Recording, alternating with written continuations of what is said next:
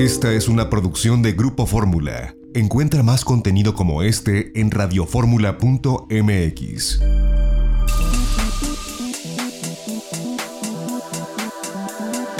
Grupo Fórmula presenta a Mari Carmen Cortés, Marco Antonio Mares y José Yuste. Las tres personalidades más destacadas de la economía, las finanzas y los negocios en Fórmula Financiera.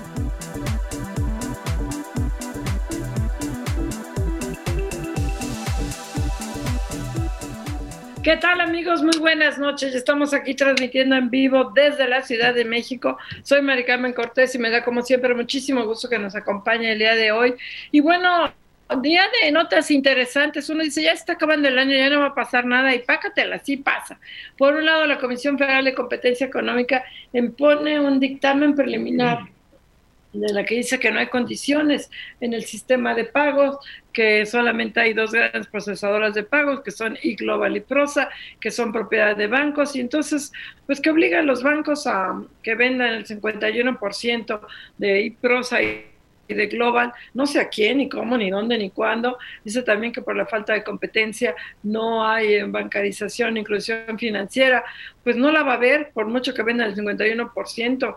Y no menciona para nada al código QR, al CODI, que está ayudando precisamente a resolver el problema de la falta de terminales puntos de venta. Me llama la atención que al referirse a este, a este dictamen preliminar no mencione pues yo creo que una importante revolución en el sistema de pagos que es el código QR y no sé de qué va a servir que los bancos vean el 51%, no sé quién, sea un gringo, no sé quién lo va a comprar, ¿verdad?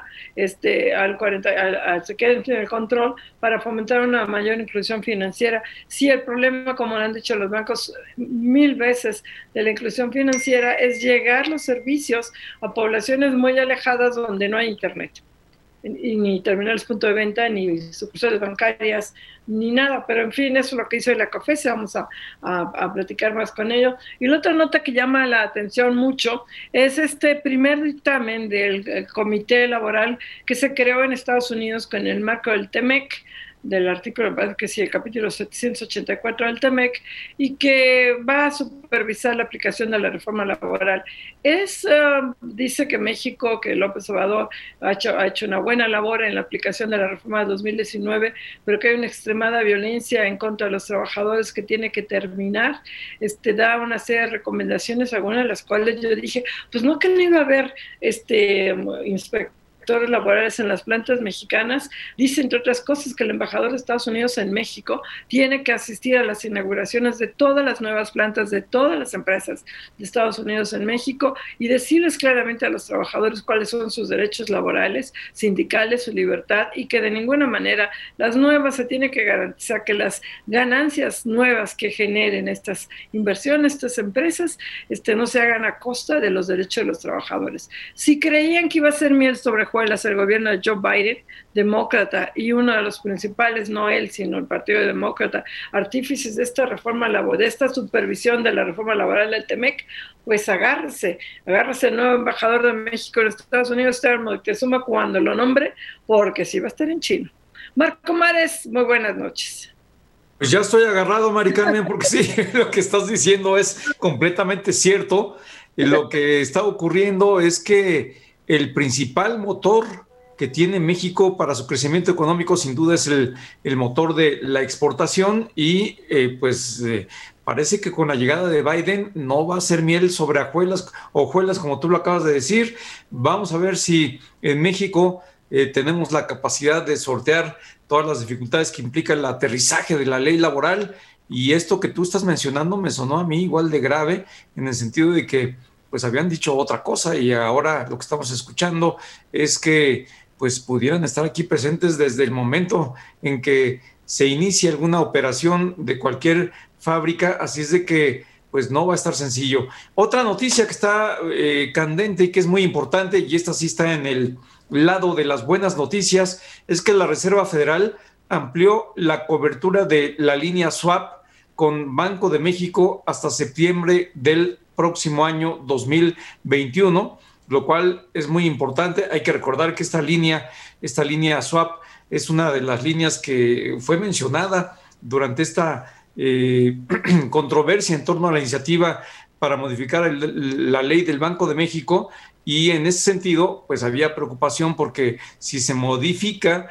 como se pretende desde el Senado, pues una de las consecuencias sería eh, que estuviera en riesgo este tipo de líneas y esta línea swap, hay que recordarlo, es una línea para intercambio de dólares. la Reserva Federal tiene este tipo de tratos con seis bancos, entre ellos el Banco de México, el Banco de Brasil, el Banco de Corea, la Autoridad Monetaria de Singapur, el Banco de la Reserva de Australia.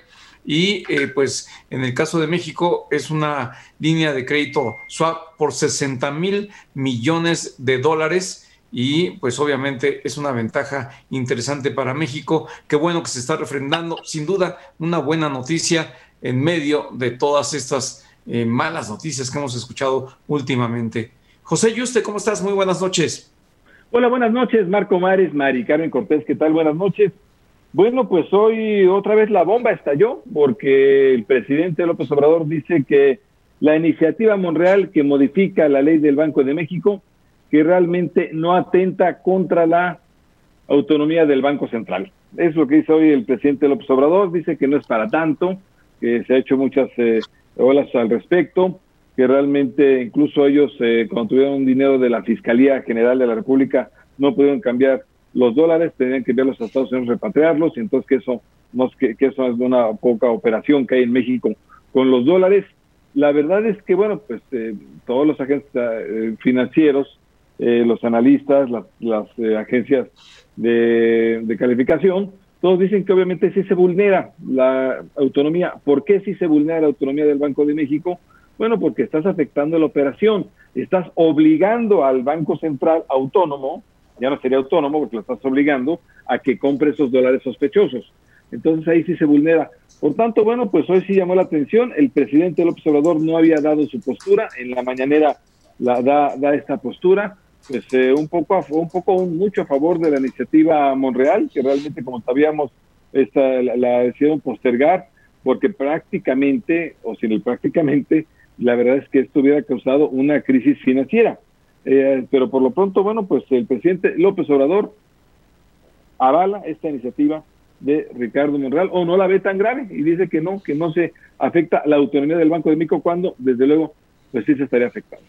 O con todo respeto, no la entiende, porque la manera como viola la autonomía del Banco de México es decirle qué hacer. O sea, en el momento en que yo te digo a ti, Pepe, en qué debes gastar tu dinero, me estoy metiendo con tu autonomía financiera. En el momento que yo le digo a Marco Mares en dónde y cómo debe gastar su dinero, me estoy metiendo con el dinero de, Marco Mares. En el momento en que la iniciativa pretende decirle al Banco de México y darle la obligación de cómo debe operar, pues de, de entrada, nomás por ese simple detallito, violando su autonomía y luego encima de todo pone en riesgo las reservas internacionales del Banco de México por el riesgo de que se cuele dinero ilícito en las reservas. Entonces me llama muchísimo la atención que no le haya entendido el presidente López Obrador, que no se le hayan sabido explicar bien todavía el secretario de Hacienda, que ayer se manifestó en contra el, Santiago Nieto, el titular de la Unidad de Inteligencia Financiera, todos los banqueros que se reunieron con él, los, presidentes del Consejo Mexicano de Negocios, me llama muchísimo la atención que no lo haya entendido López Obrador este tema, este, y que eh, si uno de sus logros en materia de estabilidad financiera en estos dos años de la 4T ha sido el respeto total y absoluto a la autonomía del Banco de México. Que se pues mira, yo creo que ya hay un exceso de confianza en la expectativa de que van a tener eh, pues un avance importante en las elecciones intermedias que vienen. ¿Y qué tiene que ver lo político con lo económico? Bueno, pues que en la medida en que eh, toda esta popularidad que ha mantenido el presidente de la República pudiera traducirse otra vez en un, eh, en un refrendo de todo este, esta este poder que ha ido concentrando y eh, pues como avanza su sexenio, pues estaría desde mi punto de vista ya en la tesitura de también avanzar en el desmantelamiento institucional. Eh, hace dos, tres días también se pronunció en contra de los órganos autónomos nuevamente, mencionó a la CONSAR, incluso le dijo al Cagüeta mencionó al INAI, no, se, no recordaba el nombre ni siquiera de la COFESE, pero luego alguien se lo recordó y también la mencionó. Y, y pues obviamente, pues es una tendencia que tiene el actual gobierno de ir en contra de todo ese entramado institucional que desde su punto de vista pues ha sido inservible y que pues quiere ir en contra de ello. El Banco de México ha sido muy cuidadoso, tienes toda la razón, Mari Carmen, incluso en su discurso de, candidato triunfante, eh, pues mencionó de manera muy clara que respetaría la autonomía del Banco de México. Bueno, pues hoy estamos viendo que no, que va es exactamente en contra de la autonomía del Banco de México y yo creo que más allá del tema de los dólares, pues es más el interés de pues, que no haya autonomía en los órganos en los órganos que hoy, actualmente la tienen. Pues la verdad es que esto que dijo el presidente hoy, pues otra vez prende las alertas porque, pues sí, vulnera, es una iniciativa, la de Monreal, que sí afecta a la autonomía del Banco de México, y además, bueno, va en contra del propio gobierno del presidente López Obrador, porque afecta a la estabilidad, claramente va a afectar la estabilidad. Pero vamos a un corte comercial y regresamos aquí a Fórmula Financiera.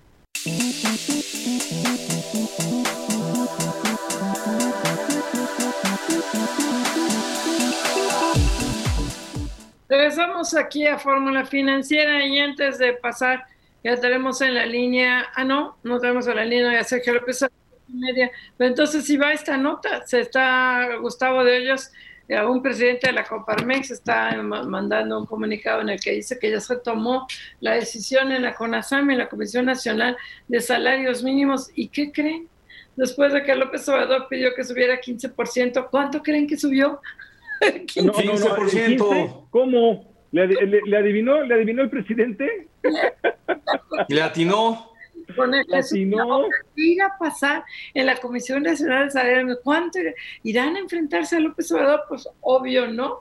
Entonces está manifestando su oposición a la Coparmex, dice que ellos estaban solicitando, que ellos que efectivamente nos consta, Gustavo Díaz siempre fue promotor de un incremento en salario mínimo y está dando a conocer que se está autorizando un incremento del 15% más un aumento de 10.46 pesos. Lo que proponía la Coparmex era un, un aumento de 4% por encima de la inflación, más un aumento de 7.39 pesos. Y lo que habían pedido es que si se aumentaba 15%, el gobierno pues, apoyara con una aportación gubernamental extraordinaria pues ¿qué me importará apoyar a las empresas si le vale Wilson a López Obrador que se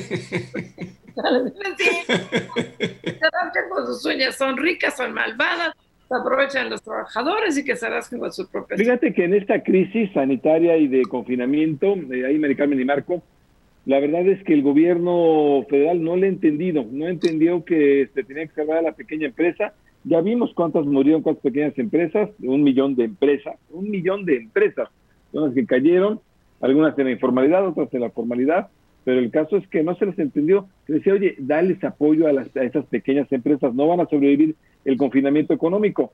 Y además, bueno, a las que son formales, les aumentas el salario mínimo, no solo no les das apoyo, sino les aumentas el salario mínimo a estos pequeños empresarios, pues no te van a aguantar.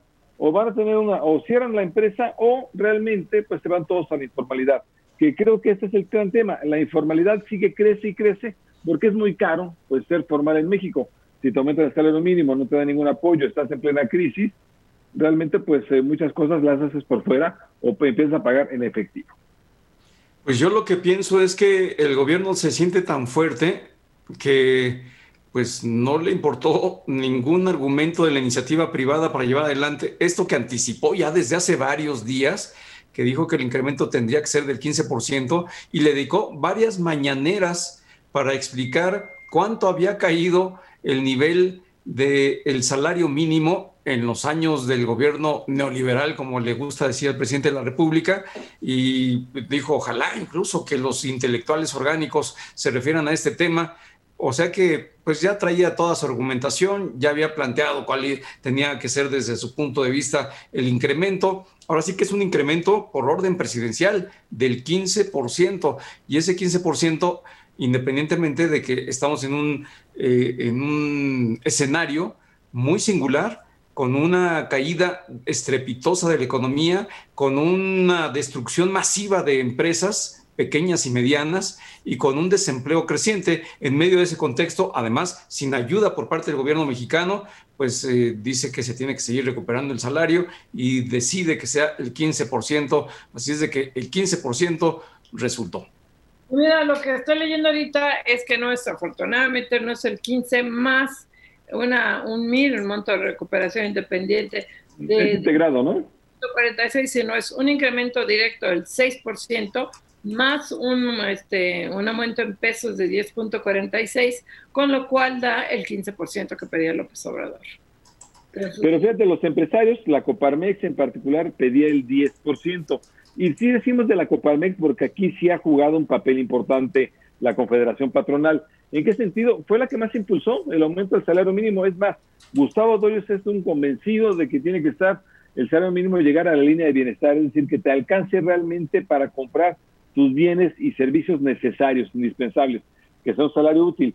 Pero en esta crisis que tenemos, bueno, se han venido estos años, en esta crisis, pues es la peor en décadas, está cayendo la economía mexicana 8.5%, 9%, es lo que está cayendo la economía mexicana, no, no te puedes dar tampoco los lujos de elevar muchísimo más el salario mínimo. Con, con el 10% era, la verdad es que bastante bueno, y, ya el siguiente año o le metes otro más y otro más que así, ya, ya, ya lo llegas a la línea de bienestar. Pero creo que era que ese 10%, la verdad es que otra vez el gobierno no escucha, escucha a los empresarios, pero no les hace el menor caso. Sí, no, te escucho más no te oigo, ¿no? O no sé. ¿Qué quieres? ¿Qué quieres cenar, mi amor? Lo que gustes, pues si te mandas al diablo. Todavía que te hago la cena. También hoy, bueno, hablando de las incongruencias, con todo respeto al señor presidente de la República, nos pide que nos quedemos en casa y qué bueno que nos los pida porque sí está muy fuerte el contagio y sí están muy saturados los hospitales y él se va de gira. O sea, haz lo que digo, más no lo que hago. Claro, pero además es que ahora ya todos los ciudadanos, toda la población mexicana es la culpable del crecimiento, del contagio, del número de fallecimientos. Hoy el subsecretario Hugo López Gatel dijo que eh, pues eh, era una cuestión que estaba en las manos de todos eh, detener este contagio, como si fuera solamente la responsabilidad de los ciudadanos, cuando hemos visto que las señales han sido contradictorias, que no se tomaron medidas determinantes, que desde el principio cerró la estrategia y ahora pues resulta que todos tenemos la culpa. Sí, pues la verdad es que ahora eh, ha cambiado mucho de la postura, de, eh, todos los gobiernos han cambiado su postura, hay que decirlo.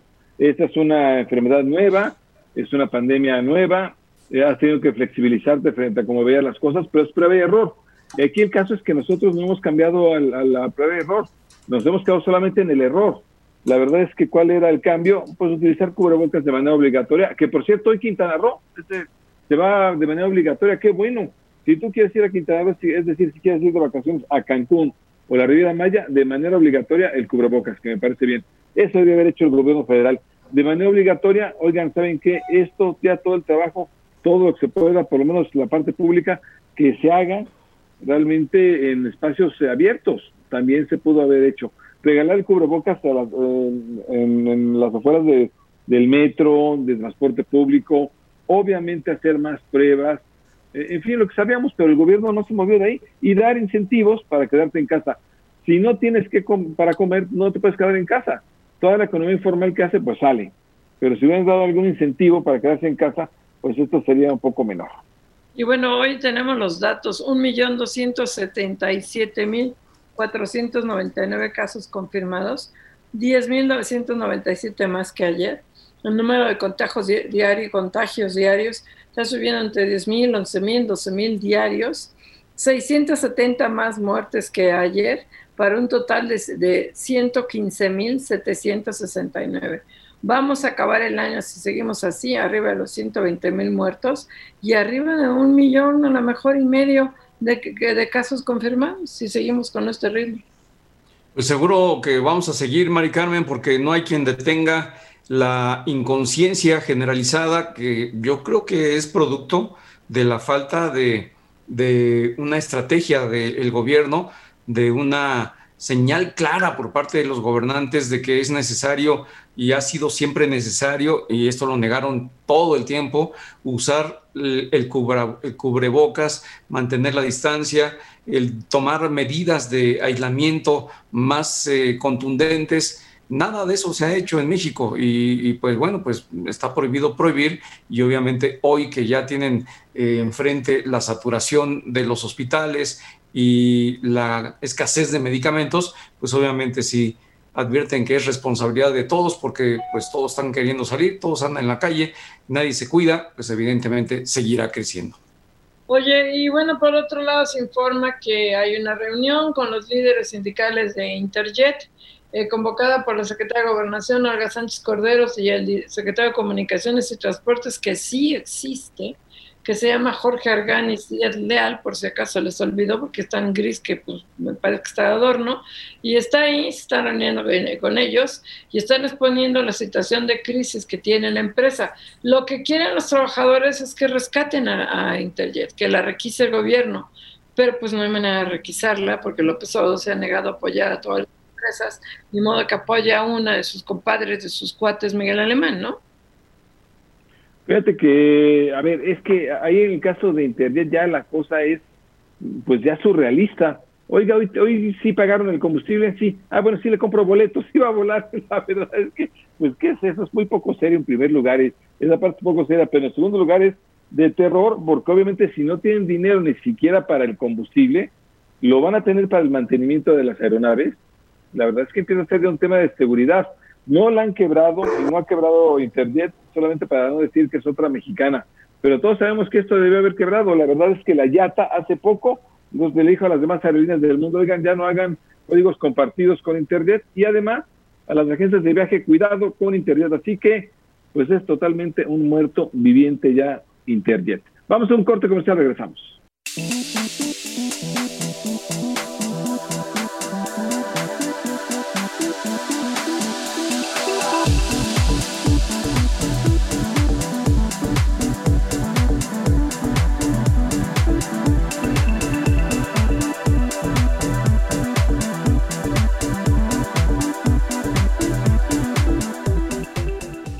Regresamos aquí a Fórmula Financiera y la otra nota pues, relevante del día de hoy tiene que ver con este dictamen preliminar que dio a conocer la COFESE en torno a la falta de competencia en las condiciones de los sistemas de pago o la red de pagos con tarjetas en, México. Y tenemos en la línea a Sergio López, titular de precisamente de la autoridad investigadora de la COFESE. ¿Cómo estás, Sergio? Muy buenas noches. Hola, Mari Carmen. Eh, buenas noches. Eh, muchas gracias por la oportunidad de platicar con ustedes nuevamente. Oye, yo soy muy pro ustedes, y tú lo sabes, muy pro COFESE. Aquí en esta como que se me atragantó su dictamen y no tengo acciones ni de Global ni de Prosa, pero recomiendan, para empezar no mencionan para nada el código QR, el, el CODI, que está ayudando muchísimo a la inclusión financiera, como si no existiera. Tal, hablan de los problemas ustedes que hay en las terminales punto de venta y no mencionan este gran esfuerzo del Banco de México por el código QR que con la pandemia se está utilizando cada vez más, pero por un lado, y por el otro recomiendan, porque pues es cierto, hay dos grandototas, eh, Prosa e Global, y como son propiedades una de unos bancos y otra de otros, que venden el 51%. ¿A quién? ¿Cómo? ¿Cuándo? ¿A quién? ¿En manos de quién va a estar el sistema de pagos? Como que tú, como que sentí, esta sí sentí, que no tenía mucho pies y cabeza. A ver, cuéntanos, Sergio, defiéndala. Sí, Marica, muchas gracias. Mira, como mencionabas, nosotros investigamos el mercado del sistema de pagos cuyo procesamiento involucra una cámara de compensación, es decir, los pagos con tarjeta, ya sea de crédito o de débito. Es una investigación que inició en octubre de 2018 y lo que hicimos fue analizar cómo funciona ese mercado, ese mercado del sistema de pagos con tarjeta dentro del país, ¿no? De México. Y ahí identificamos ciertas restricciones, ¿no? Principalmente eh, identificamos, digamos, lo que denominamos barreras a la competencia, que son cuatro, ¿no? Pero la primera, digamos, en este país hay una red, este, una única red de pagos con tarjeta, ¿no?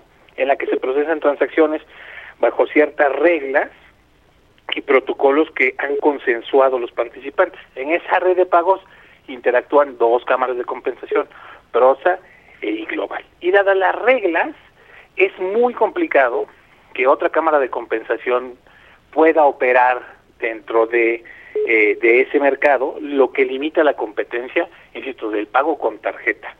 Y ahí, digamos, también vimos un tema que está relacionado con la copropiedad que tienen los ocho principales bancos en esas dos cámaras de compensación y ordenamos, como mencionas, este, el que se venda el 51% de las acciones de, eh, de Prosa, desincorporar al menos el 51% de las acciones de Prosa y Global, mediante su colocación en el mercado de valores, ¿no? Y con esto, ¿qué buscamos? Nosotros preliminarmente identificamos que el hecho de que los bancos estén sentados en las cámaras de compensación, esos ocho principales bancos del país, permite ventajas anticompetitivas. Eh, a que esos bancos acceden a información de otros participantes que vemos preliminarmente como una ventaja indebida, pues pueden eh, anticiparse o contrarrestar estrategias de negocios de sus competidores. Entonces, la investigación estuvo centrada en lo que es el pago con tarjetas de crédito y de débito y eh, hicimos un análisis del funcionamiento de ese mercado en el país y la orden de desincorporación va en esos términos, en que lo hagan este, a través de la, de la, del mercado de valores. Pues sí, la verdad es que lo que nos dices eh, pues suena congruente y yo te preguntaría, eh, ¿cómo estás? Muy buenas noches, te saluda Marco Antonio Mares. Sí, ¿qué tal Marco? ¿Cómo estás? Buenas noches. Bien, Sergio, eh, entre estas condiciones de competencia que ustedes están observando no existen en la red de pagos con tarjeta en México, eh, llevaría a esta consecuencia que ustedes eh, están sugiriendo, proponiendo que se lleve a, cabo la enajenación. Eh, ¿De qué manera se tendría que llevar adelante y quiénes podrían participar? Sí, eh, como, como les comentaba ahorita, lo que nosotros estamos proponiendo, ah, y recordar, recordar Marco, me sirve la pregunta para establecer, estas son, es un dictamen preliminar, todos los interesados, también retomando un poco los comentarios que hacía eh, Mari Carmen en su pregunta, todos los interesados, los agentes económicos, los bancos, las cámaras de compensación, los reguladores, eh, que es el Banco de México, Comisión Nacional Bancaria y de Valores, tienen la oportunidad de realizar manifestaciones, de, esta, de decirle a la comisión lo que a su derecho convenga, ofrecer pruebas y este y en ejercicio de ese derecho pues será el pleno de la comisión quien establezca en definitiva las medidas que si es que el pleno coincide en que no hay condiciones de competencia pudieran establecerse. Inclusive esos participantes traen este la posibilidad tienen la posibilidad de proponer medidas alternativas. Ahora lo que estamos proponiendo con relación a Prosa e Global de la desincorporación al menos del 51% de sus acciones, lo hacemos, reitero, mediante la colocación en el mercado de esas acciones. Entonces estamos ordenando preliminarmente que modifiquen sus estatutos sociales para que adopten la modalidad de sociedad anónima bursátil y que pues se ponga a disposición del público inversionista esas acciones ¿Con qué objetivo? Con el objetivo de que ya los bancos no tengan el control ni se sienten en las cámaras de compensación y se puedan dar esas ventajas que nosotros estimamos de manera preliminar anticompetitivas. Estamos platicando con Sergio López, es el titular de la autoridad investigadora de COFESE, de la Comisión Federal de, Competencia Económica. Sergio, te saluda José Yuste, ¿cómo estás? ¿Cómo te va? Bien, Pepe, todo bien, muy buenas noches. Qué bueno, me da mucho gusto. Oye, eh, tengo ahí igual una duda similar a la de Mari Carmen. Me daba la impresión que era más accesible el mercado de tarjetas ya para los comercios, que realmente habían abaratado el uso de la terminal, punto de venta, que ya llegaba, que con el CODI en efecto era más fácil, llegabas solamente con el celular y ya tenías ahí prácticamente eh, tu tarjeta, pero nos están diciendo que sigue siendo muy complicado que los comercios, para los comercios le sigue siendo caro entonces entrar a, tener la terminal punto de venta y el sistema en particular? Es, gracias por la pregunta, pero fíjese una pregunta interesante. En realidad lo que detectamos es un desbalance en el mercado. eh, existen 112 entidades autorizadas para emitir tarjetas y tan solo 56 adquirentes. Esto es, existe una proporción de 2 por 1 entre la emisión y la adquirencia. Por adquirencia entiéndase eh, cuando hay un receptor de pagos, un comercio este que, admite pagos con tarjeta, tiene que necesariamente tener un, un banco adquirente que le permita, por ejemplo, incorporar la terminal punto de venta y pues uno poder ingresar eh, la tarjeta de crédito a esa terminal y de ahí como inicia el, la comunicación, el adquirente se conecta con la cámara de compensación, la cámara de compensación le avisa al emisor que se quiere hacer un cargo al banco emisor y ese banco emisor aprueba o no el, el monto. Entonces hay un desbalance, hay mucha emisión, poca adquirencia. Ahí en el dictamen, en el extracto del dictamen preliminar, lo que establecemos sobre particular es que las cuotas de intercambio lo que se le paga al emisor, lo que el adquirente le paga al emisor, pues están, este, creemos nosotros, son altas y eso genera que la gente esté interesada en emitir tarjetas y no en prestar los servicios de adquirencia. Entonces, si bien este mercado ha crecido, por ejemplo, datos de 2018, las tarjetas de crédito son el segundo instrumento de pago más utilizado después del efectivo, pero la proporción es, representan el 11.9% en compras superiores a 501 peso contra el 87.5% que se hace en efectivo. Entonces, ha crecido el mercado, pero no lo suficiente. Consideramos que hay una baja bancarización, una este y a nivel internacional, pues están los números en ese sentido, ¿no? El número de tarjetas y terminales de venta Sergio, si se coloca, por debajo. Si se coloca a través de la bolsa, el 49% se quedaría en manos de los dueños, el 51% se pulverizaría. Los bancos seguirían teniendo el control de la administración, serían los mayoritarios. Si se hay, una hay una medida específica que establece que se garantice que quienes tengan eh, la participación en las bancas, en las cámaras de compensación, que esté prohibido que el personal directivo de esas cámaras de compensación labore o preste servicios como directivo o tomador de decisiones en cualquier institución que participe como emisor, adquirente o cámara de compensación. Es decir, que salga, que, que no exista esa influencia o control de los bancos sobre las cámaras. no solo venden, sino que los quitan como administradores. Sí, esa desincorporación y esa prohibición este, del personal directivo. Que pues creemos gracias, Sergio. Sergio López, autoridad investigadora de COFESE. Gracias, buenas noches. Muchas gracias a ustedes. Que estén muy bien. Adiós, Sergio. Gracias. Vamos a un corte.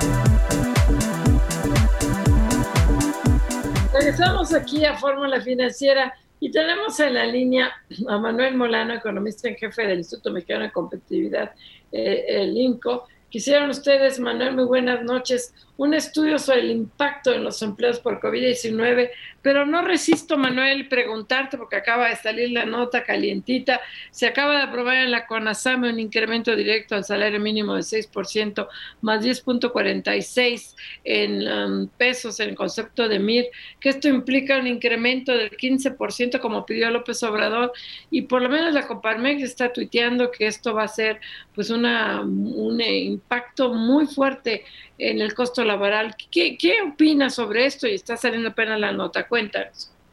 Bueno, mira, eh, yo creo que la, la parte de, salario mínimo pues hay que verla con mucho cuidado, sobre todo porque en México eh, muy pocos trabajadores formales ganan un mínimo.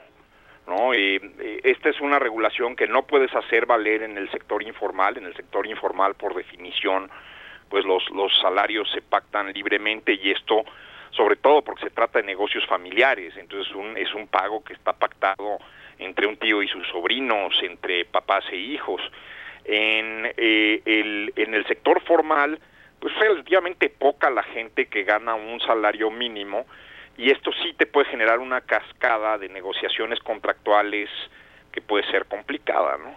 Eh, yo creo que la mejor manera de, de subir el salario es mejorar la productividad de las personas, ¿no? Y, y, realmente por eso en países avanzados, pues la legislación de salario mínimo no afecta porque la gente tiene acceso a las mejores herramientas de productividad, entonces pues digamos que su trabajo vale en el mercado normalmente más de lo que eh, dice el mínimo, pero pues cuando eh, te ponen un salario mínimo por arriba de lo que de lo que vale tu trabajo, pues el Estado no te está haciendo ningún favor, porque pues ya ya era yo pobre y con pocas capacidades para el trabajo y ahora además me hicieron artificialmente caro el precio de mi trabajo. Entonces, bueno, pues vamos a ver cómo cómo funciona esto. Eh, ciertamente yo no soy fan de las herramientas sindicales y de las herramientas de negociación corporativa para subir los salarios. Pero bueno, pues algunos economistas como mi amigo Salomón Chertoriski son muy entusiastas de este tipo de medidas y entonces bueno, pues eh, hay que hay que ver. Yo creo que si si logran elevar la productividad de los trabajadores más pobres para que alcancen el mínimo, pues creo que puede ser una medida razonable. Claro, Manuel y, Molano, ¿cómo estás? Te saluda Marco Antonio Mares, muy buenas noches. Hola Marco Antonio, qué gusto escucharte. Igualmente, Manuel, fíjate que además se está dando esta eh, decisión por parte de la CONASAMI, que ya la había anticipado el presidente de la República, del incremento al 15%, en medio del el impacto que está teniendo México en su economía por los daños que ha provocado el COVID-19 y el impacto que ha tenido en la desaparición de unidades productivas, el incremento de empleos, y eso es precisamente algo que ustedes están analizando ahí en el IMCO. Manuel, cuéntanos, por favor. Bueno, pues mira, pusimos eh, en nuestro sitio de internet imco.org.mx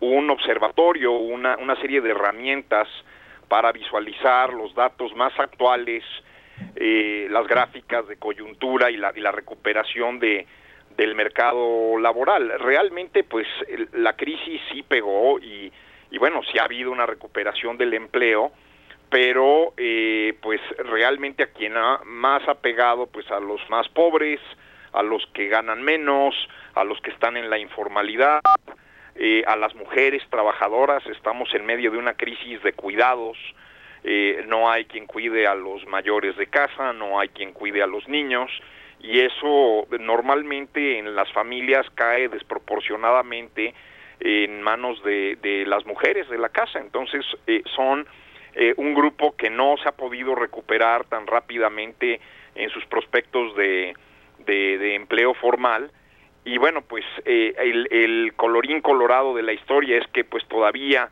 no recuperamos 2.3 millones de empleos que se perdieron durante la pandemia para que pudiéramos regresar a los niveles de ocupación que teníamos en enero de este fatídico 2020, ¿no?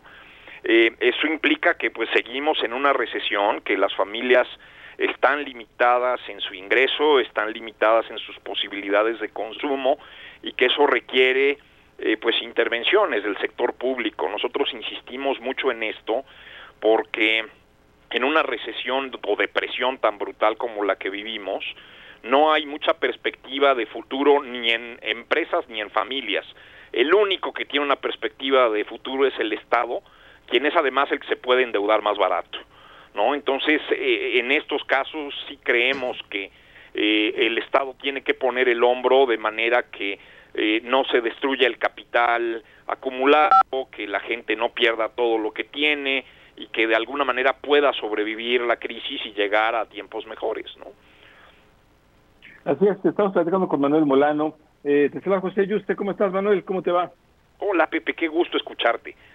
Igualmente, Manuel. Oye, fíjate que escuchándote, eh, este es totalmente cierto y la calidad del trabajo, además de la recuperación, fue peor. La verdad es que la informalidad ha ganado. los empleos formales todavía no se recuperan, como bien decías tú, ¿no? si vemos la, parte del Seguro Social, pero y los que se han recuperado son todos informales. Es, es de verdad una crisis de empleo la que tenemos sin ayuda gubernamental. Es una gran paradoja, Pepe, porque eh, lo que lo que estamos viendo es que sí efectivamente también es más difícil que un trabajador formal pierda su empleo pero una vez que lo perdiste eh, las posibilidades de recuperar un empleo formal como el que tenías son eh, casi nulas no y y entonces es este fenómeno donde la gente sale de empleos formales y básicamente se ocupa en lo que buenamente puede, un incremento importante de trabajadores sin pago, lo cual pues también es preocupante, esto te, indica que pues la gente pues se ha movido de regreso al negocio familiar, al, al, al, negocio de los papás o de los parientes y donde pues probablemente trabaja por, por el techo y la comida. Eh, pero eh, quizás aquí la enseñanza es que eh, así como el trabajo informal es muy flexible y se recupera rápido, de ese lado de la ecuación pues necesitamos un poco más de, seguridad social y del lado formal eh, pues quisiéramos poder tener la flexibilidad, es este concepto de los europeos de flex seguridad, ¿no?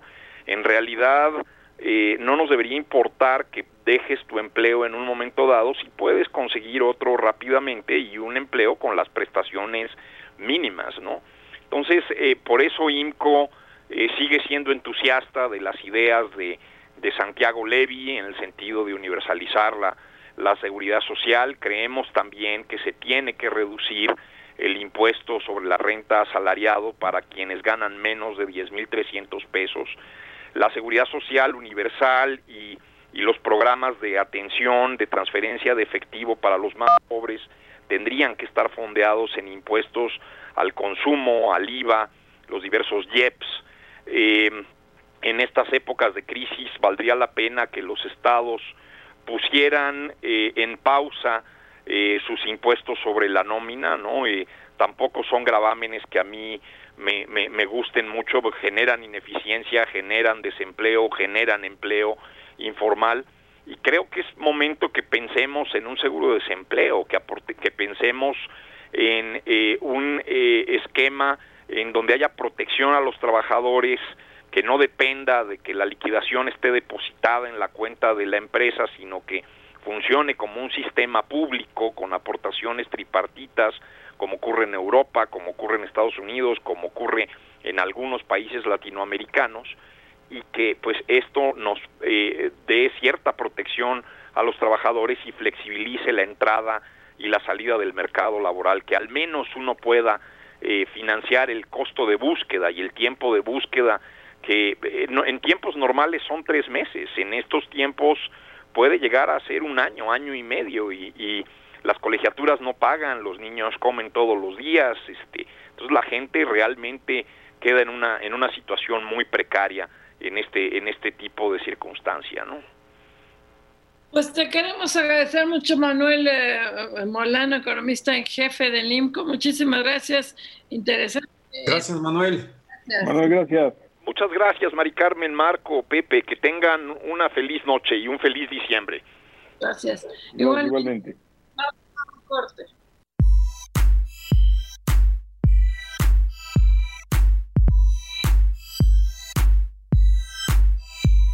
El resumen. En Fórmula Financiera, la información más destacada del mundo de las finanzas.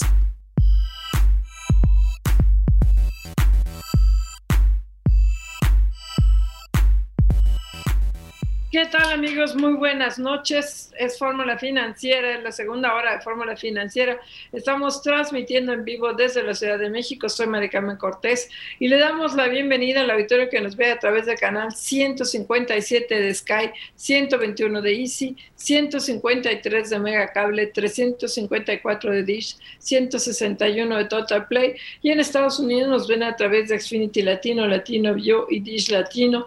Y bueno, entre las notas relevantes del día de hoy la Coparmex dio conocer, Gustavo Díaz, presidente de la Coparmex, de este incremento al salario mínimo del 15% que se había ya, habría ya aprobado al interior de la CONASAM y la Comisión Nacional de Salarios Mínimos sin la autorización, dice Gustavo Díaz, de ninguno de los representantes del sector privado, alerta que pues, va a elevar los costos laborales que ellos habían pedido, que hubiera un apoyo, una aportación gubernamental, pues desde luego no, y ya había dicho López Obrador que se quería que el incremento al mínimo fuera de 15%, va a ser un, un aumento de 6% directo más 10 46 pesos este, en el concepto de MIR, que es en pesos.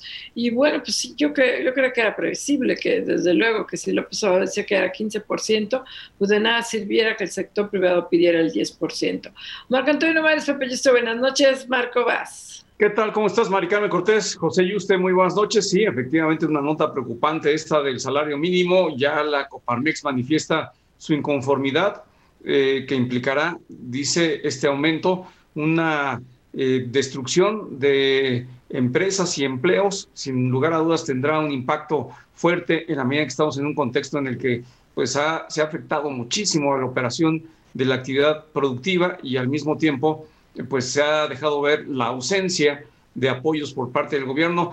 Y otra, otra nota que hoy se dio a conocer, el presidente de la República dijo que es una exageración que se diga que la reforma a la ley del Banco de México eh, amenaza la autonomía y lo secundó el senador promovente de esta iniciativa, eh, Ricardo Monreal, quien aseguró que están asustando con el petate del muerto, que simple y sencillamente se trata de llevar adelante un parlamento abierto en el que eh, pues todos los representantes de los bancos y el propio Banco de México se convencerán de las bondades de esta iniciativa, eh, dice el legislador morenista. Eh, por lo pronto se observa que sigue viva esta iniciativa, a diferencia de lo que hasta ayer muchos pensaban de que ya se había apagado el fuego, pues no, sigue prendida la mecha de esta potencial bomba para la economía y la estabilidad del Banco de México. José Yuste, muy buenas noches. Hola, buenas noches, Marco Mares, Mari Carmen Cortés. Pues hoy lo que pasó en la mañanera es que el presidente le dio alas otra vez a Ricardo Monreal, al senador Ricardo Monreal, con esta iniciativa pues tóxica en contra del Banco de México.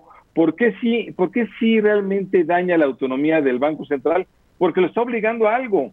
La autonomía es que no te obliguen. Eh, esta iniciativa de Monreal obliga a comprar dólares y además dólares sospechosos que pueden tener procedencia ilícita. Realmente, imagínate, no solo contaminas al Banco de México, sino que además lo obligas, obviamente eso no es autónomo, eso afecta a la autonomía. Eso realmente, pues la verdad, hoy, hoy comentaba el presidente López Obrador, pero sinceramente sí, sí se está, sí se está afectando la autonomía con esta iniciativa de Ricardo Monreal, eh, y obviamente pues también le dio otra vez fuerza a esta iniciativa, donde hay que recordar, ya hay una agencia calificadora, Moody's, que dijo, oigan, ya no nos gustó, esto ya empieza a no gustarnos. ¿Por qué?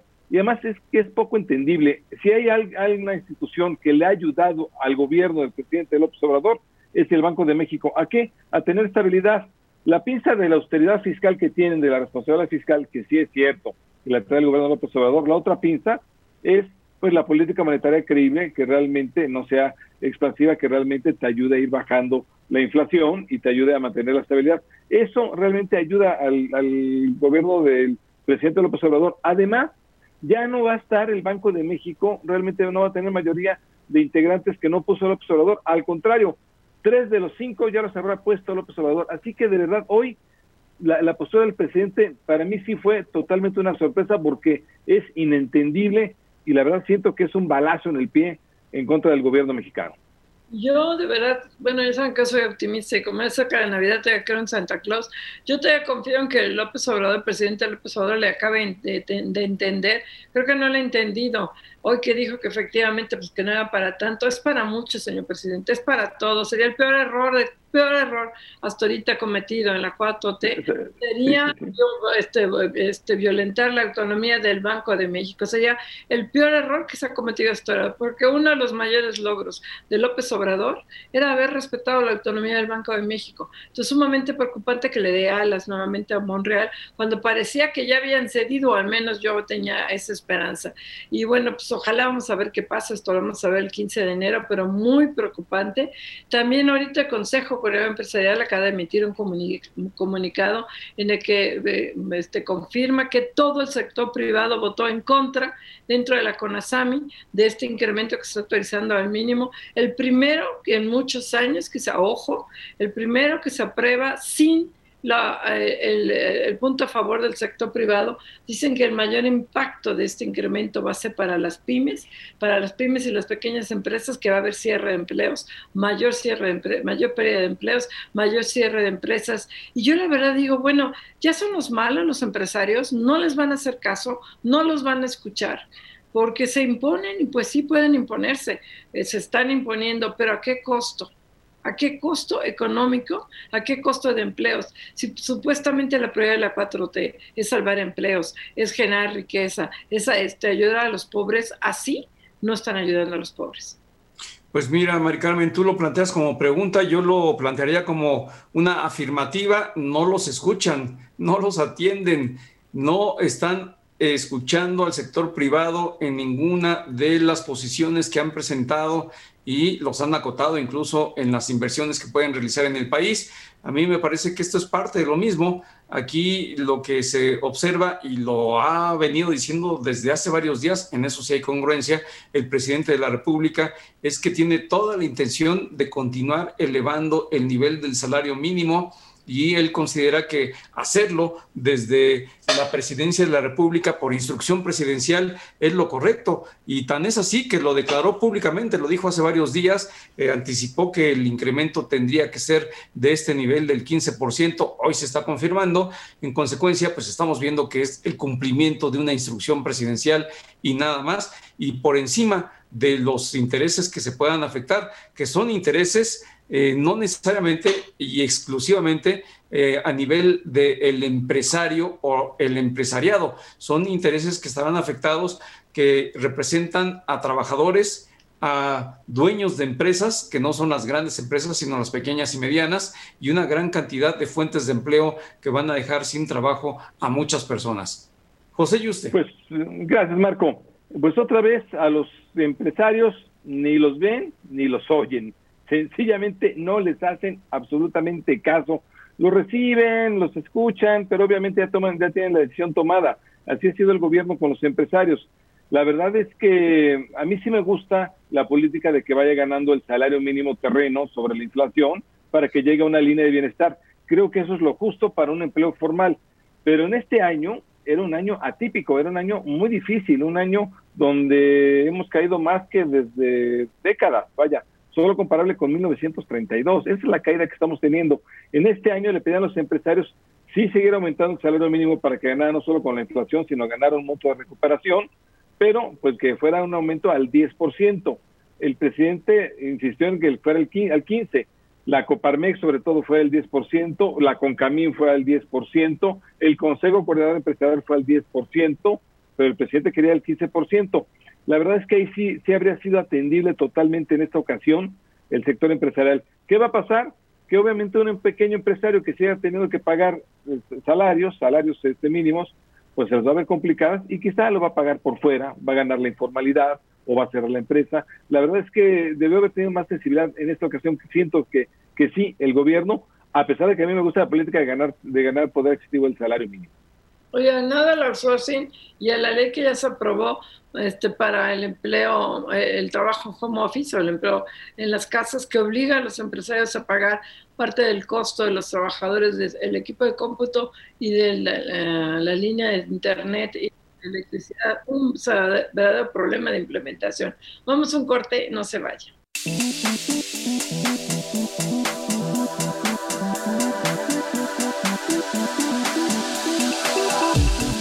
Regresamos aquí a Fórmula Financiera y tenemos en la línea a Cristóbal Thompson, él es el director ejecutivo de la MIF, la Asociación Mexicana de Industria de Investigación Farmacéutica. ¿Cómo estás, Cristóbal? Muy buenas noches. Hola, Mari Carmen, buenas noches. Me da mucho gusto estar en el programa y saludos a todos y a todas las personas que nos escuchan. Oye, a ver, platícanos, ¿cómo van ustedes con todas estas, si es que hay o no hay negociaciones o han avanzado con la Secretaría de Salud y la UNOPS de la ONU para las compras consolidadas de medicamentos para 2021, 22 y creo que hasta 23, pero cuéntanos.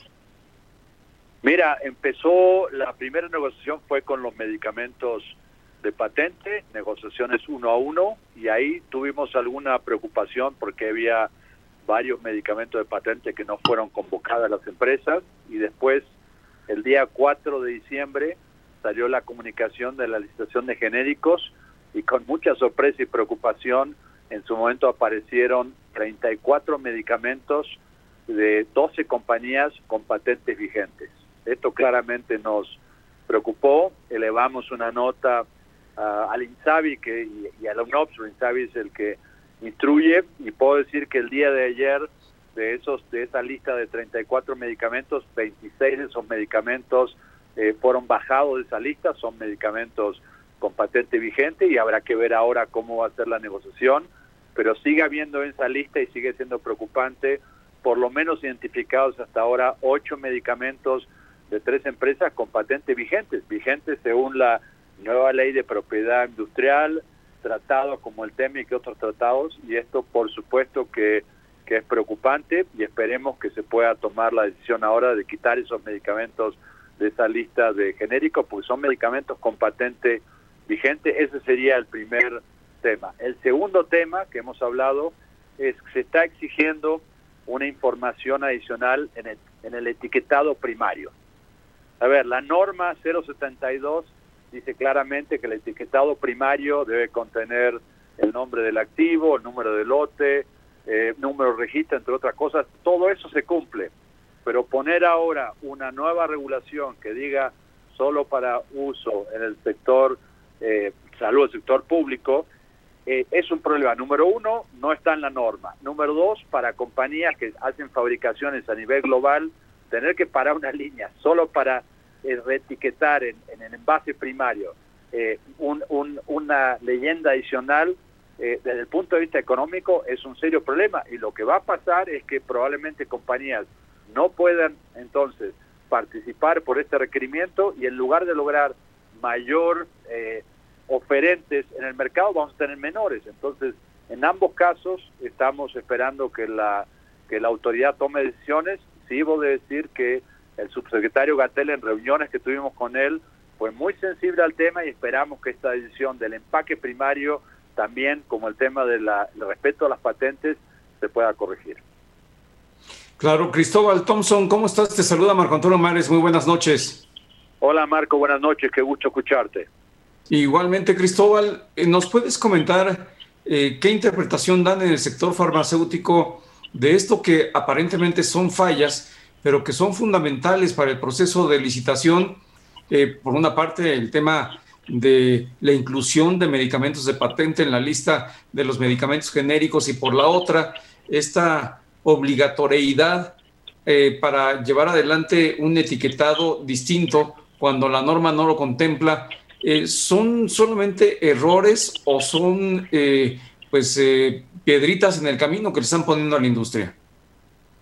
Gracias, Marco. Bueno, primero debo decir que, como sector hemos estado siempre acompañando todo el proceso y listos para trabajar en conjunto como debe ser. Segundo, eh, decirte, yo creo que es un tema básicamente de, comunicación. Eh, aquí hace falta comunicarle bien lo que son las reglamentaciones al UNOPS, que al final es el actor que funge como negociador.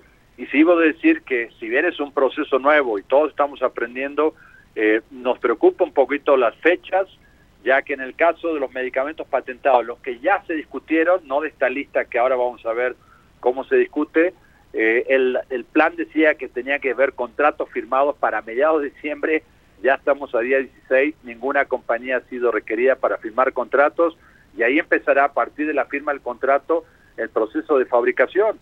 Y claramente lo que queremos es seguir el proceso, poder cumplir, porque al final de cada proceso hay personas y pacientes que van a requerir tratamientos.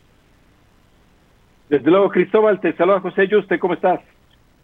Hola Pepe, ¿cómo te va? Buenas noches. Qué saludarte, Cristóbal. Oye, pues eh, me llama la atención que suceda esto a la UNOPS, que supuestamente es alguien especialista o debería ser especialista en la compra de medicamentos, que no puede incluso definir cuáles son genéricos y cuáles tienen la patente de 20 años, que además la, conocemos.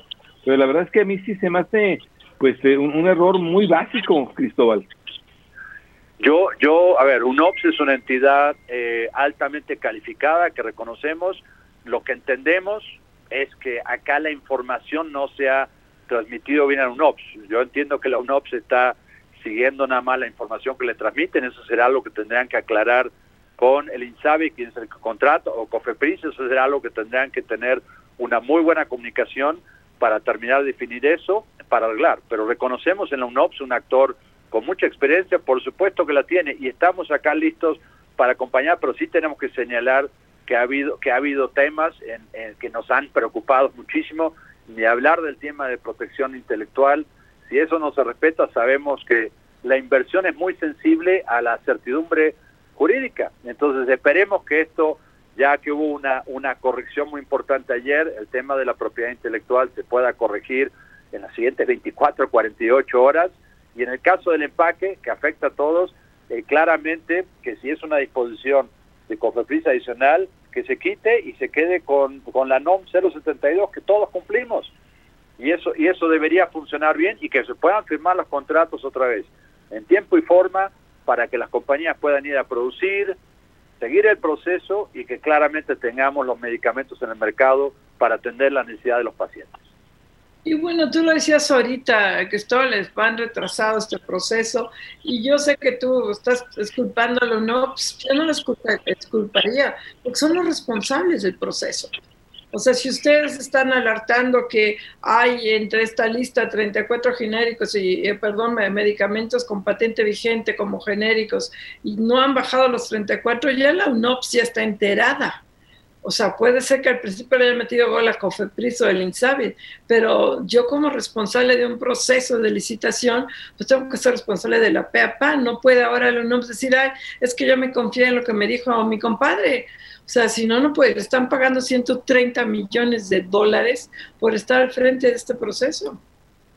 Por eso, Mari Carmen, hoy mandamos una comunicación nueva al INSABI UNOPS diciendo Reconocemos que se han quitado 26 medicamentos a lista, pero sigue habiendo 8 y probablemente haya uno más, estamos checando, porque claramente las patentes son vigentes y es muy fácil. Uno entra en la página del INPI y hoy el proceso es muy simple y uno puede teclear ahí la información y la información es fácil de conseguir. Entonces esperemos que esto se solucione a los siguientes 24, 48 horas porque sí claramente trae preocupado al, al sector Además, el, el, no respetar una patente vigente está va contra claramente la ley eh, que se acaba de dar y contra los acuerdos de, de, libre comercio que tenemos el TEMEC y otros acuerdos. Es un tema que nos ocupa y nos preocupa y esperemos que, la, que las autoridades y en todo el proceso se tomen las decisiones que correspondan para arreglar este problema.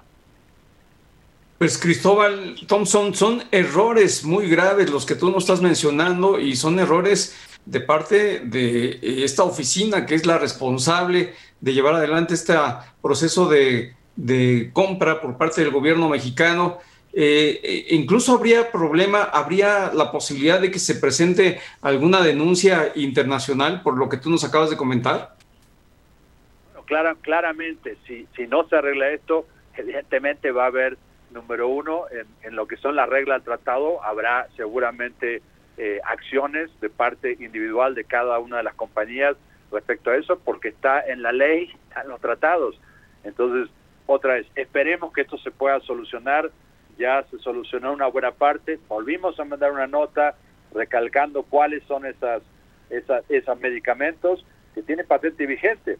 Y el otro tema, y no quiero dejar de señalar la importancia del etiquetado, el, el mantener una regulación adicional que no viene al caso va a traer complicaciones. Y lo que queremos es un proceso suave, donde otra vez se logren todas las negociaciones con la mejor negociación para, el Estado, pero por supuesto que lleguen los medicamentos en tiempo y forma a los pacientes, que es lo, crítico. Al final la persona, el paciente, lo que está al centro. Sí, pero oye, pero además me llama, también llama la atención que les exigen un nuevo etiquetado sin haberlo discutido, sin haberlo comentado, sin haber llevado una norma para ese nuevo etiquetado. Por, e, por eso, Pepe, por eso lo, eso se planteó con el subsecretario López Gatel, mostró toda la sensibilidad y le reconozco eso y esperemos que a partir de ahí eh, se tomen la decisión para que ese requerimiento adicional deje de existir y, y quede la norma como está escrita, 072, que ya todas las empresas cumplen. Queremos estar seguros que todos los medicamentos que requieren los pacientes estén disponibles en la reglamentación actual, no tenemos ningún problema con cumplir con la reglamentación actual, pero eso es un tema que ya el subsecretario sabemos que se sensibilizó, escuchó los argumentos eh, y mostró sensibilidad que se tome la acción y que se informe en un OPS que eso no debe proceder. Pues Cristóbal Thompson, director ejecutivo de la MIF, te agradecemos muchísimo la entrevista y estaremos... Gracias, Cristóbal. Gracias. Muchas gracias, Cristóbal, gracias. Mari Carmen, Marco, Pepe, cuídense mucho. Un abrazo. Igualmente, gracias, Cristóbal. Vamos un corte.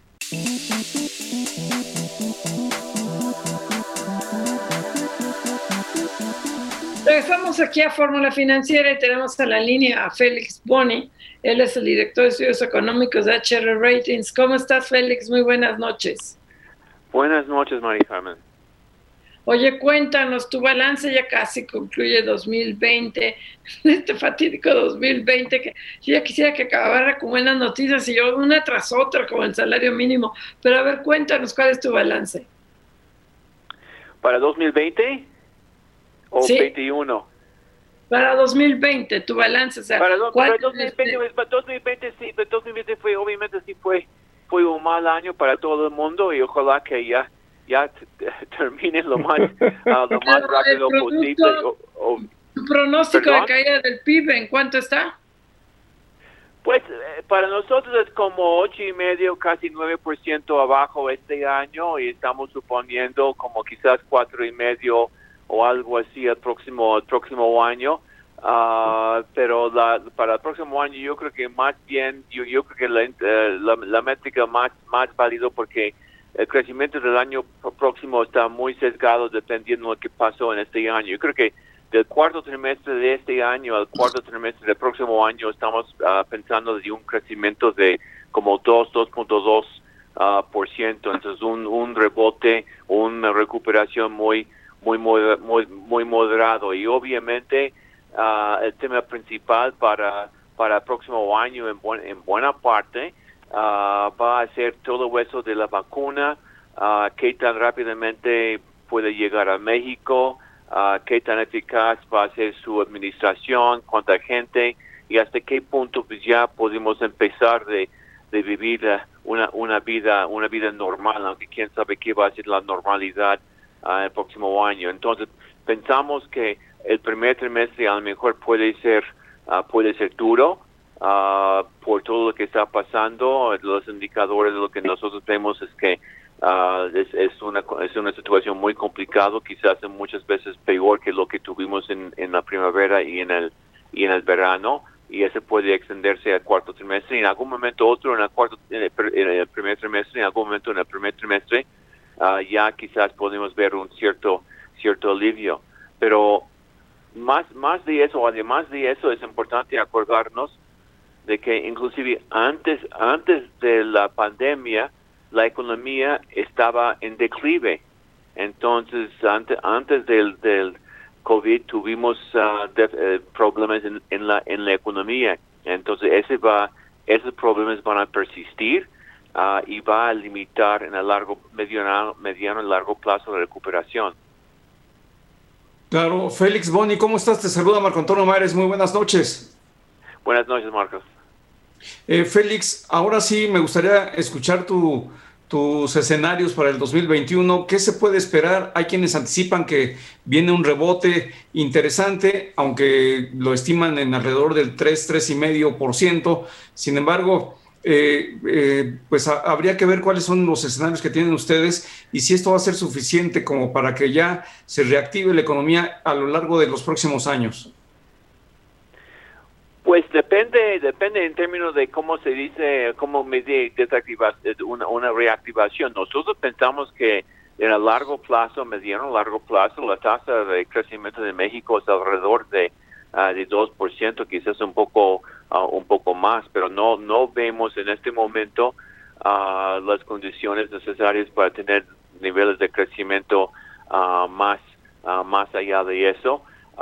tenemos o hemos tenido niveles bajos en términos de la inversión privada, eso, eso es inclusive antes, entonces lo que necesita es más, más certidumbre y algunas iniciativas recientes que hemos visto, aunque entiendo perfecto las razones por eso, los problemas que quisieran resolver o, reducir, pero también hay cosas como el debate, lo que tuvimos sobre el outsourcing recientemente y todavía va a seguir en, el próximo año esa cuestión de la, del Banco de México en términos de sus compras de dólares en, lo que sería mercado informal, las implicaciones de eso. quizás esas, esas, esas prácticas o esas iniciativas están pues puestos hasta el próximo año pero también son elementos de uh, son elementos de, de, de, inseguridad.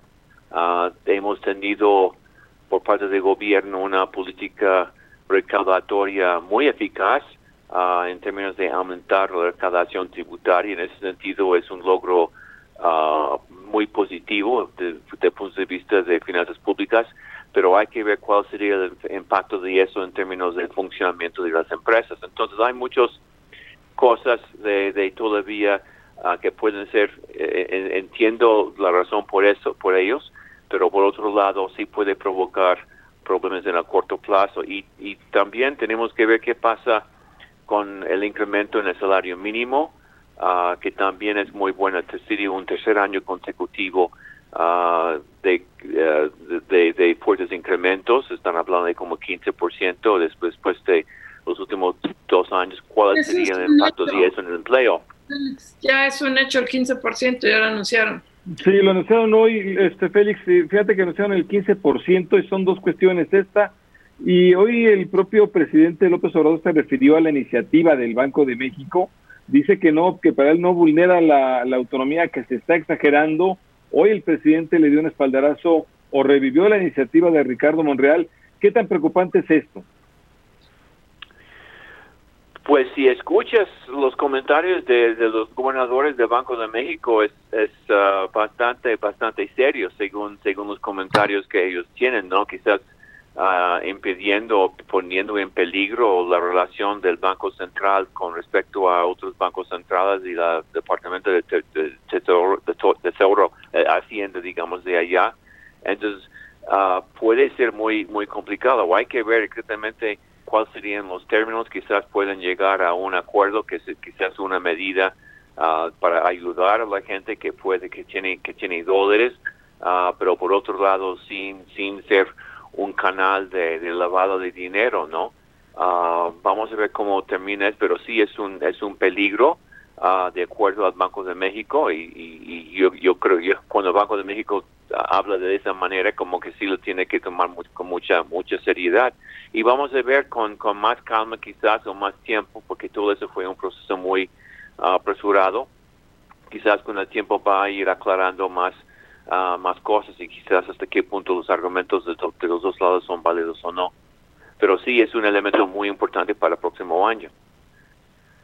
Oye, Félix, bueno, ya el sector privado por vez primera no sé en cuánto tiempo se aprueba en, en, la CONASAMI, en la Comisión Nacional de Salarios Mínimos, el incremento con la oposición total de todos los organismos del sector privado. Aquí no, no, no nomás fue la Coparmex, ya también el Consejo Coreano Empresarial se manifestó en contra, dice que este aumento de 6% más 10.46 pesos con el concepto de mira el salario mínimo va a pegarle fundamentalmente a las pymes, a las menores empresas, va a haber más quiebre. Tú nos decías, este, el 15% te parece muy elevado, este, ¿cómo ves cuál sería el impacto y esto modificaría tus proyecciones de 4.5 para el 2021? Pues yo creo que son uno de los elementos ah, por lo cual tenemos la tendencia de largo de largo plazo de, de, crecimiento muy uh, muy bajo y hasta cierto punto en 2020 era ah, en, en este año ha sido un poquito difícil determinar cuál ha sido el impacto, porque no es únicamente este 15% que estamos hablando para uh, enero 2021, pero también hubo fuertes incrementos de 16%, en primer lugar 20% al inicio de este año uh, y un 16% arriba en, uh, arriba en términos de 2019. Entonces, eso sería por lo menos el tercer año consecutivo de incrementos de doble dígitos. Entonces, no es únicamente ese, pero cuál es el impacto acumulado de todo, de todo eso. Entonces, sí puede, ah, por un lado, aumentar ah, el consumo, el, el, dinero, digamos, de, de, ciertos grupos uh, de bajos ingresos, pero por otro lado puede perjudicar el empleo. entonces,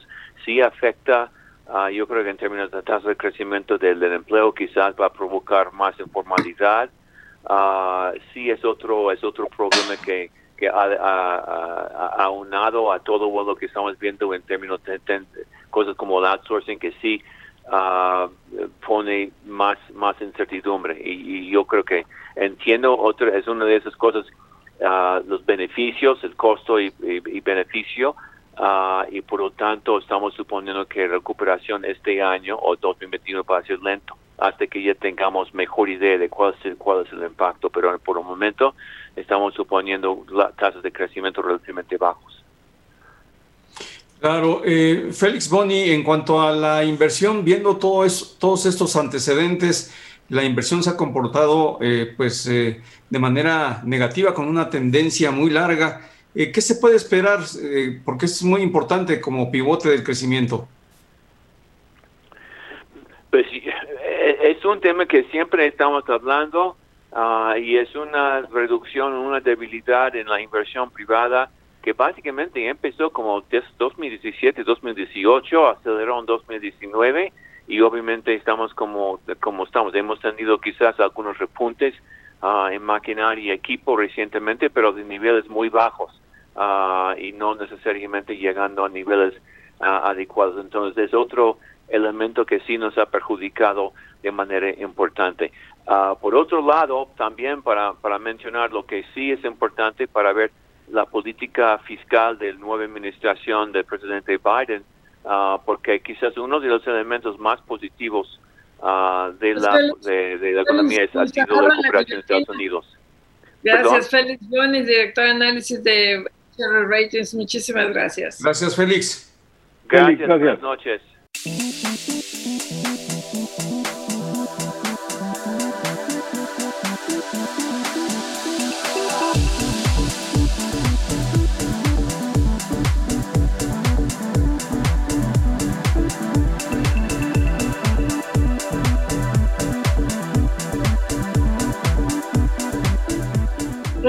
aquí a Fórmula Financiera y hoy creo que me choqué todo en la cámara. Hay datos interesantes de la CEPAL, la Comisión Económica para América Latina, que encabeza la mexicana Alicia Bárcenas, y ella eh, eh, señala hoy que, bueno, para empezar que la pandemia, el COVID ha sido la peor eh, crisis, yo creo que a nivel mundial económica, este, bueno, no creo, es la peor crisis a nivel económico en todos los países, se ha visto afectado, menos China, ¿eh? O sea, China es el único país que está registrando crecimiento en su producción, que este, va, a, ser uno de los países de mayor crecimiento este año. Nos enjaretaron el coronavirus, el, COVID y ellos salieron adelante y nosotros, ¿no? El, el, crecimiento que estamos registrando aquí en México, está, que aquí nunca se frenó la ola. En el caso de, de, Europa sí se puede hablar de un segundo rebrote y está pegando durísimo. Y están hablando de confinamientos otra vez muy severos en Alemania, en Francia, en Italia, en Francia, para el Reino Unido, están hablando de cerrar otra vez este, restaurantes, este, excepto para comida para llevar, eh, este, todos los que son comercios, o sea, están hablando de un confinamiento muy severo. En esta Navidad que va a ser una de las Navidades, pues no quiero decir tristes, pero más sui generis a nivel mundial. Pues sí, va a ser bastante triste, Mari Carmen, una Navidad. Y lo peor es que hay eh, pronósticos en el sentido de que esta etapa de mayor contagio y de muertes se va a prolongar por lo menos los próximos cuatro meses. el otro día escuchaba una entrevista a Bill Gates y él habla de que la pandemia, la existencia de la pandemia podría prolongarse todo el 2021. Así es de que los pronósticos, los escenarios no son nada halagüeños a nivel internacional y viendo las cosas como se están registrando en México, obviamente vamos a tener pandemia para rato. Estamos teniendo un, no un rebrote, no una eh, epidemia, una pandemia que se está eh, eh, regenerando, sino una pandemia que está presente desde hace mucho tiempo y que ha ido en tendencia al alza y nadie la ha podido detener. Eso de que estaba controlada, de que ya estábamos con la luz al final del, del túnel, etcétera, etcétera, pues solamente fueron declaraciones discursivas, pero la realidad está rebasando todo ese discurso. Bueno, pues sigue realmente enojado el sector privado, los empresarios con este tema de que se acaba de dar a conocer del salario mínimo. El salario mínimo, el aumento que hace la CONASAMI es del 15%, así como lo había dicho el presidente López Obrador, sigue en la línea precisamente de, Palacio Nacional la CONASAMI. Dice Gustavo Doyos, el presidente de la Coparmex, que sin base económica ni consenso, que el gobierno de México impuso un incremento desproporcionado al salario mínimo para 2021 los empleadores propusimos aumentar el 10% y que el gobierno aportase un 5% adicional a cada trabajador por el COVID. Y bueno, ya de ahí ya responsabiliza al observador de desempleo, en fin, ya le mete ahí más candela a Gustavo de Hoyos. algo muy similar, el Consejo Coordinador Empresarial en su comunicado dice que ellos están totalmente en desacuerdo, que habían planteado el 10% de aumento, pero que ese 15% realmente ya es desproporcionado como están las cosas en el país. O sea, realmente es otra otra otro punto de, enfrentamiento. El Consejo Coreano Empresarial, como les decíamos desde este principio de, de, esta segunda hora, o sea, es un comunicado en el que todos los organismos del sector privado, aquí no nada más la Coparmex, la ICENTE, todos están manifestando su oposición a este incremento al mínimo y a mí sí se me hace preocupante que se esté aprobando imponiendo desde el gobierno, imponiendo desde los sindicatos afines a la 4T y que le hagan caso omiso a los empleadores, porque si los orillas y se los presionas, pues va a haber mayor desempleo y despido de personal. Si tú obligas a alguien, y, y, ojo, yo siempre digo, ay, que no exageremos, que no estamos en Venezuela, pues no, no estamos como Venezuela, pero Venezuela empezó así, ¿eh? No, no, no, no, sí, no,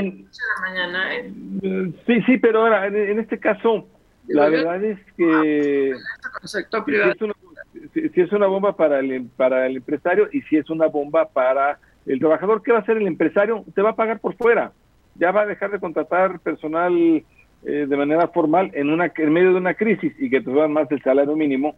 La verdad es que eso es lo que va a pasar. Va a seguir ganando la economía informal la verdad es que están yendo, están yendo todo a una economía informal, están haciendo incentivos para que vayas a una economía informal. Yo creo que los, los, eh, los, em- perdón. O al quiebre, que quiebren las empresas. O que quiebren las empresas. Es un año donde está cayendo la economía 9%. No hay, no hay mercado. Entonces las empresas la tienen muy complicada y le estás aumentando costos fuertes. Y los empresarios sí estaban por aumentar el salario mínimo, que decimos, qué bueno que aumente el salario mínimo por encima no solo de la inflación, sino con este monto de recuperación. Pero era, era un tema de sensibilidad en un año el peor de la de crisis económica que hemos tenido en décadas. Pues decías, Mari Carmen, están imponiendo el salario mínimo, pero están imponiendo todo, Mari Carmen. Impusieron el tope a las comisiones, impusieron y lo están imponiendo y lo van a terminar de imponer el outsourcing. Impusieron todas las medidas que han llevado adelante para ir en contra del sector energético. Impusieron una larga lista de imposiciones en contra de los, de los sectores privados nacionales e internacionales. Esa es una realidad. Lo que pasa es que no se ha querido eh, reconocer públicamente, pero eh, eh, las organizaciones empresariales han mostrado mucha paciencia, mucha intención de diálogo, pero no los han escuchado, bueno, los han escuchado, no los han atendido y en esa medida pues estamos viendo que sigue avanzando, avanzando, avanzando como una aplanadora pues todas las imposiciones desde el gobierno. Pues mira, vamos a, todos los incentivos están para que seas o informal o que quiebres. La verdad, el, outsourcing, en efecto, había que revisar los malos de outsourcing o los que hacían el insourcing para no pagar eh, al, al, último, cada fin de año pagar reparto de utilidades. Lo revisabas, pero no lo quitabas. Les quitaban el outsourcing y para pequeñas y medianas empresas tú para qué vas a querer contratar a alguien de limpieza que lo tengas ahí o querer contratar a alguien este un, despacho eh, tener un despacho laboral dentro de tu empresa para qué eso era un outsourcing natural. Eso lo están quitando. Les están poniendo un aumento más de lo que pueden dar del salario mínimo.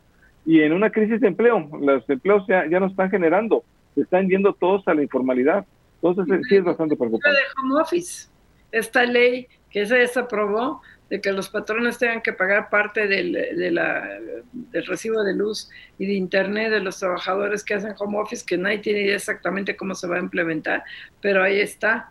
Y luego, oye, cambiando de tema y antes de que se nos acabe el programa, la Comisión Federal de Electricidad hoy anuncia que va a invertir 11 mil millones de pesos en cobertura de Internet para lugares públicos en todo el país.